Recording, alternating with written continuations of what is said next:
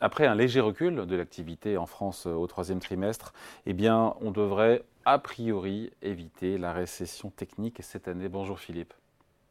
Bonjour David. Philippe Wechter, euh, directeur de la recherche économique chez Ostrom Asset Management. Euh, on a une Banque de France qui tape donc sur une hausse modeste de l'activité. C'est une prévision pour le quatrième trimestre de cette année, 0,1 point. Donc, on ne devrait pas passer par cette case technique euh, de la récession, enfin cette case de la récession technique, on peut le dire aussi comme ça, ce qui correspond, il faut le dire, à deux trimestres consécutifs, consécutifs de baisse. C'est déjà ça, vous me direz, mais ce n'est pas, pas très réjouissant quand même. Hein. Hein, ça ne fait pas rêver. Et euh, le propos de la Banque de France ne fait pas rêver non plus euh, quand on, lit le, euh, texte de son communiqué. on voit bien que la situation reste extrêmement morose, comme pour reprendre le terme que vous évoquiez tout à l'heure. Et donc, on va être autour de zéro. C'est ça qu'il faut avoir en tête. On, que, on, fait du surplace. Pardon? On fait, du, surplace. Mais ce qui, ce qui est important, parce que euh, quoi qu'il arrive, un, on ne sera pas au 1% de croissance euh, euh, prévu par, par, Bruno Le Maire, on sera plutôt entre un peu autour de 0,8, même un petit peu moins de 0,8.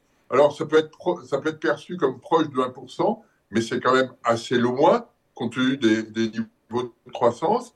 Et puis ça va faire un acquis pour 2024 qui va être très réduit on, va être entre 0,1 et 0,2 points d'acquis pour 2024, c'est-à-dire l'avance pour 2024 qui va être assez euh, limitée. Qui pose une question majeure après, c'est euh, l'objectif qui a été fixé par Bruno Le Maire pour 2024. Euh, Dans la loi de finances, il est prévu 1,4% de, croissance. C'est extrêmement ambitieux compte tenu des, chiffres dont on dispose aujourd'hui. Ouais, déjà pour 2023, l'objectif de 1% de croissance du gouvernement, serait atteint si on faisait 0,6%, nous a dit l'INSEE au quatrième trimestre, c'est assez mathématique. 0,6%, évidemment, euh, on ne le fera pas. Et sur 2024, vous avez raison, euh, la Banque de France qui est à 0,9% contre les 1,4% de croissance attendue par le gouvernement pour l'an prochain. Et encore, elle doit mettre ses prévisions à jour lundi prochain, la Banque de France. Hein. Voilà, et le CDE est à 0,8%. Ça correspond à des chiffres de l'ordre de 0,2% par, par trimestre. Euh, pour arriver au 1,4% de, Bruno Le Maire, il faudrait 0,5% par trimestre. C'est beaucoup. Euh, et derrière cela, euh, il y a la question de savoir par quels moyens on, réussirait à avoir ce, type de, croissance. Hmm. Donc, fin d'année Moreau, je le disais, qu'est-ce qui. C'est l'industrie, en gros, c'est l'industrie qui, pour le coup, qui, stagne. Et ce sont les services qui permettent, on va dire, à l'activité de résister. Oui, c'est ça. C'est toujours, c'est un peu l'histoire qu'on a depuis euh, depuis quelques mois. C'est-à-dire que euh, l'industrie est pénalisée parce que l'environnement international n'est pas euh, n'est pas porteur. Hein. Le commerce mondial a tendance à se à se contracter. Donc on n'a pas une impulsion très forte en provenance de l'extérieur. Et la demande, en regardant la, la consommation, elle n'est pas elle n'est pas très dynamique. Donc on survit, si je puis dire, par par les services et, euh, et ça ne génère pas euh, un mouvement extrêmement fort. Je pense qu'il y a deux points qu'il faut, qu'il faut avoir en tête. Euh, le premier est qu'on voit les chefs d'entreprise être beaucoup plus pessimistes sur la question de l'emploi sur la fin d'année.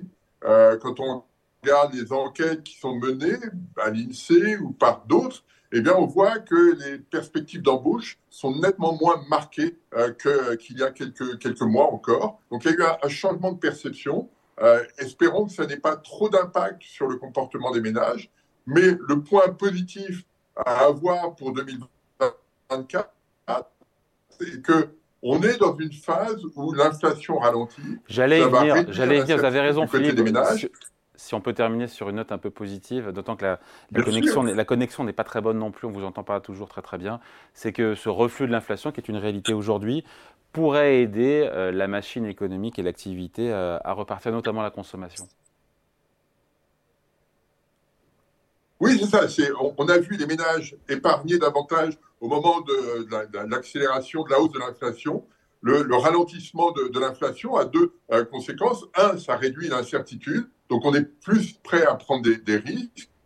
Et puis l'autre point, c'est que euh, bah, on a constaté ça en Europe et en France en particulier, moins d'inflation, eh bien ça fait, un partage du revenu qui va un peu plus vers la consommation. Et donc sur le premier semestre 2024, et la consommation des ménages devrait être mieux orientée et soutenir l'activité euh, économique. Et ça, c'est le, le, point positif qu'il faut, euh, qu'il faut avoir à l'esprit.